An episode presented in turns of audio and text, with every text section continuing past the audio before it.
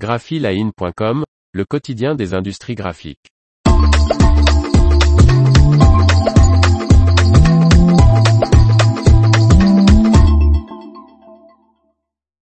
L'oracle de l'art, quand les artistes éclairent nos vies. Par Faustine Loison.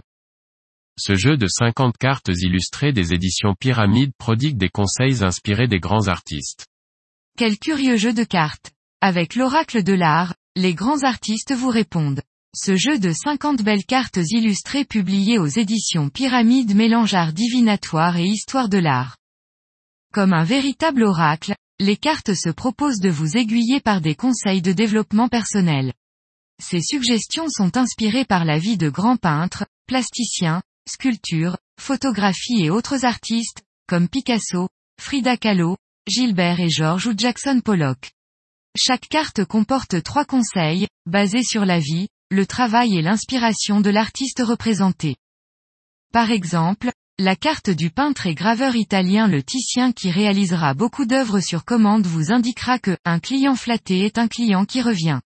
Le provoquant artiste espagnol Salvador Dali vous suggérera dans la vie de, semer la controverse sur votre passage, et selon l'oracle inspiration du français Yves Klein, ceinture noire quatrième dan, vous conseillera de prendre des cours de judo. L'oracle de l'art comprend également un livret présentant les biographies des 50 artistes.